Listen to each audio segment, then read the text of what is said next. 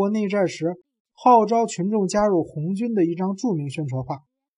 一个头戴红五星军帽、目光极其严峻的战士直逼你的眼睛，一手的食指指着你。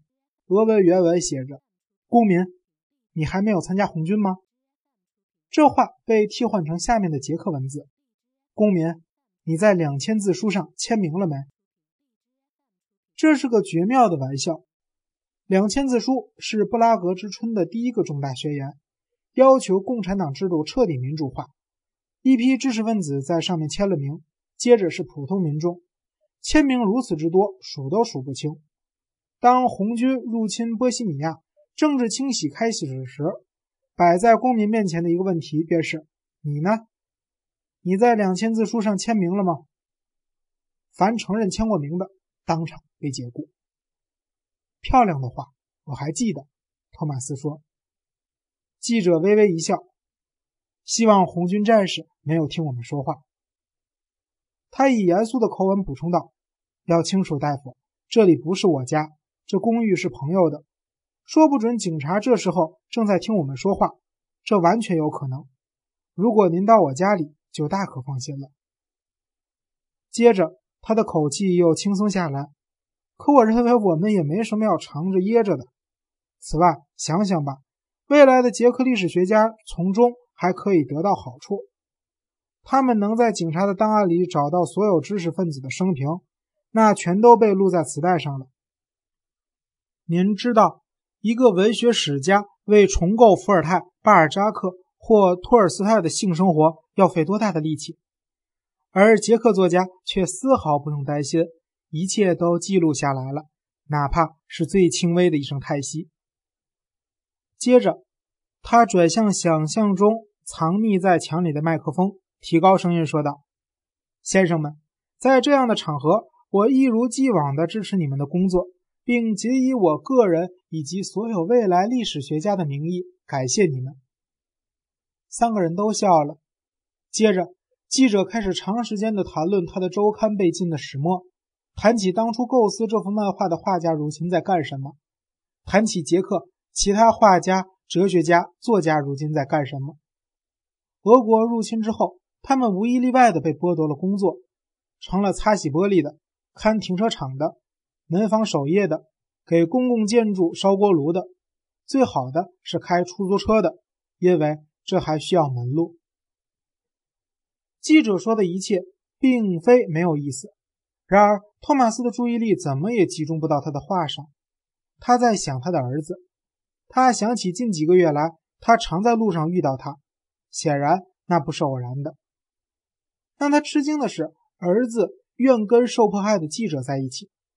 托马斯的前妻是个坚定的共产党员，他自然而然地推断儿子一定是受了他的影响。他对他一无所知。当然，他可以问问他跟母亲的关系怎么样，但当着陌生人的面提这个问题似乎不合时宜。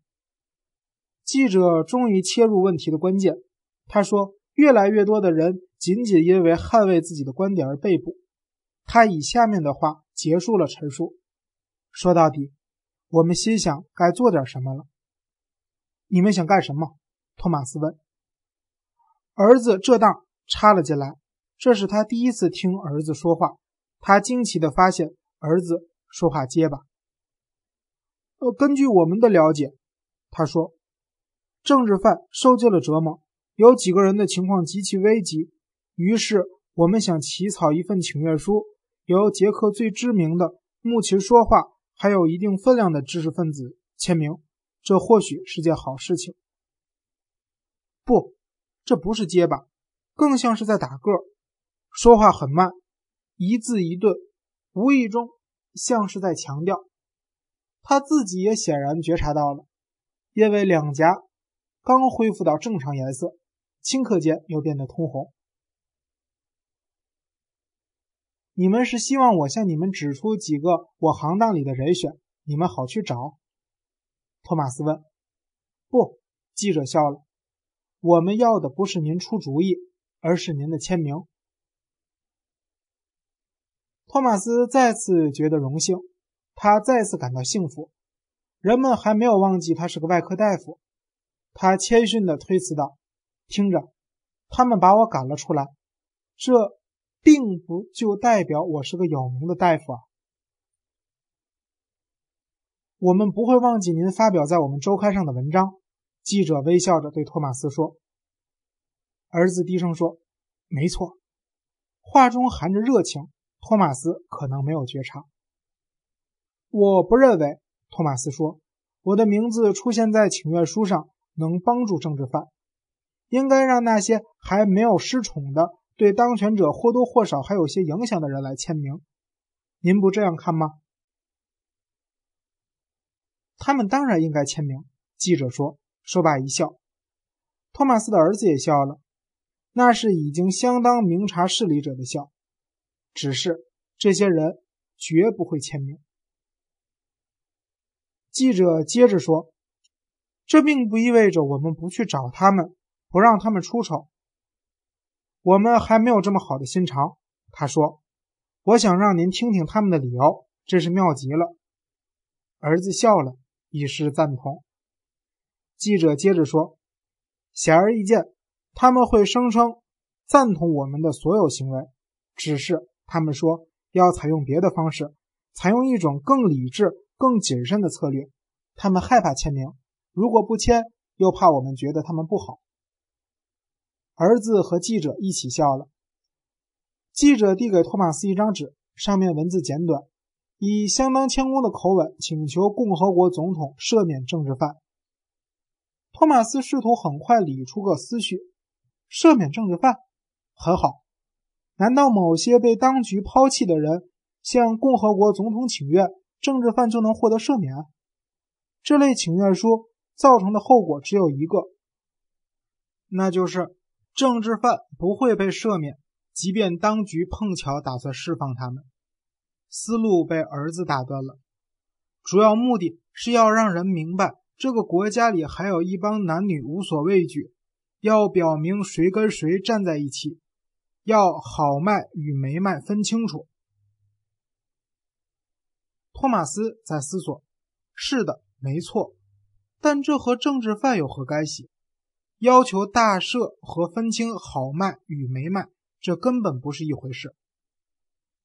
您在犹豫，大夫？记者问。是的，他在犹豫，但他害怕说出来。战士在对面墙上用指头威胁他说：“您还在为加入红军而犹豫，或是说，您还没在两千字书上签名，或者，您呢？您在两千字书上签名了吗？或者还有？”你不愿在大赦请愿书上签名，无论说的是什么，都是在威胁。对于那些认为应该赦免政治犯却寻求千般借口不愿签名的人，记者刚刚表明了自己的态度。在他看来，这些理由只是托词，后面潜藏着怯懦。那么，托马斯能说什么呢？沉寂许久。这回是托马斯笑着打破沉默，他指着墙上的画说：“瞧这家伙，他在威胁我，问我要不要签名。”在他的目光下很难思考。三个人笑了一阵，托马斯接着说：“很好，我要考虑考虑，咱们过几天再见面。”我很乐意见您，记者说。但请愿书剩下的时间不多了，我们想明天把它交给总统。明天，托马斯想起胖警察，他曾递给他一纸文书，要他告发的恰正是这个翘下巴的男人。大家都逼迫他签名，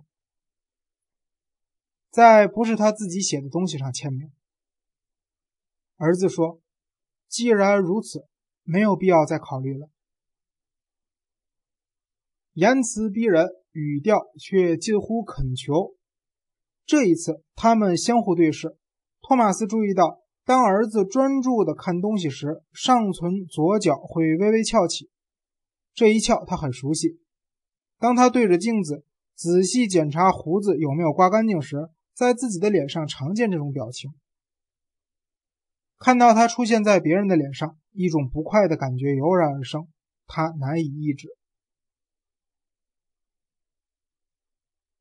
一个人要是一直和孩子在一起生活，彼此的相似之处早已习以为常，有时注意到了也会觉得很正常，甚至会觉得有趣。但这是托马斯生平第一次和儿子说话，在坐在对面的人嘴上见到这一翘，他还真的不习惯。假设您的一只手被截下来，移植给别人，一天。某人在您对面坐下，用这只手对着您的鼻子指指画画，您大概会觉得那东西很可怖。尽管您很熟悉它，尽管那是您自己的手，您还是怕它碰到您。儿子紧接着说：“我希望你站在受迫害者一边。”整个谈话过程中，托马斯一直在琢磨儿子会用“您”还是用“你”来称呼他。儿子也一直字斟句酌，避免选择。这次他终于做出了选择，他用的是你。托马斯突然间确信，整个这场戏跟赦免政治犯毫无关系。儿子是个赌注，如果他签了名，二者的命运就此联系在一起。托马斯多多少少不得不和他接近。如果他不签，他们的关系将不复存在。就像从前一样，但这次并非出自他的意愿，而是儿子的意思。由于父亲怯懦而不再认他，他仿佛一个棋手，无法挽回败局，唯有放弃。不管怎样，签还是不签，结局都完全一样。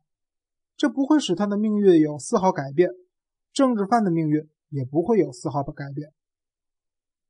把它给我，他说。说着，拿过了那张纸，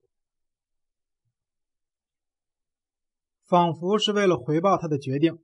记者说：“您那篇关于俄狄浦斯的文章棒极了。”儿子递给他一支笔，又说：“有的思想像杀人。”记者的赞美之词，他很是受用，但儿子的比喻他觉得不妥，有些夸张。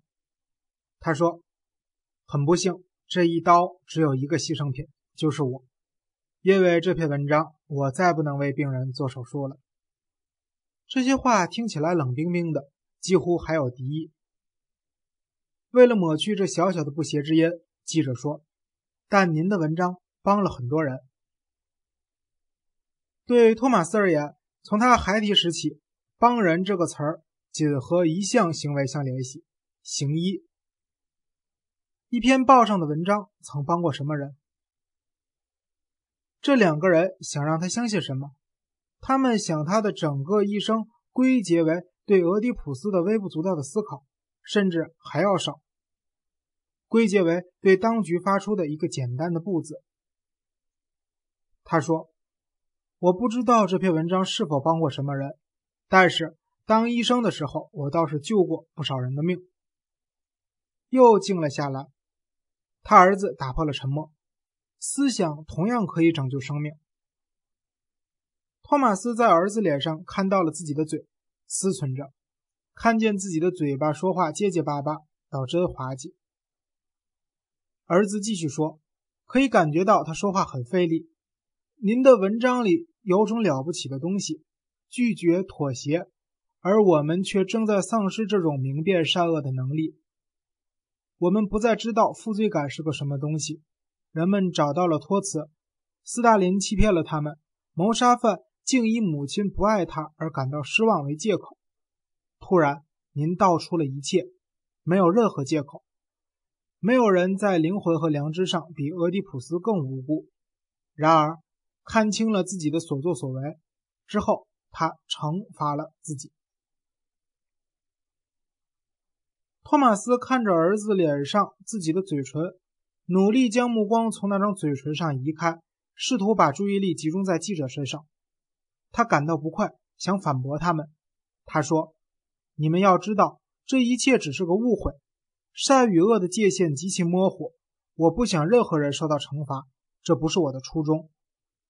惩罚一个不知道自己做了什么的人是野蛮的行径。俄狄浦斯神话是很美，然而。”以这种方式运用它，他还想再说些什么？但他想起他的话有可能正被录下来。他没有丝毫野心被几个世纪之后的历史学家原野，他倒是害怕被警察原野，因为警察要求他的恰是对这篇文章的谴责。他不乐意警察听到他亲口说出来。他知道，在这个国家里说出的每一句话都可能于某一天被拿去广播。他闭上了嘴巴。是什么令您改变主意？记者问。我倒是在想，究竟是什么让我写了这篇文章？托马斯说。他立刻回想了起来。特蕾莎就像一个被抛弃在篮子中的孩子，顺流飘到他的床榻之岸。是的，就因为这个，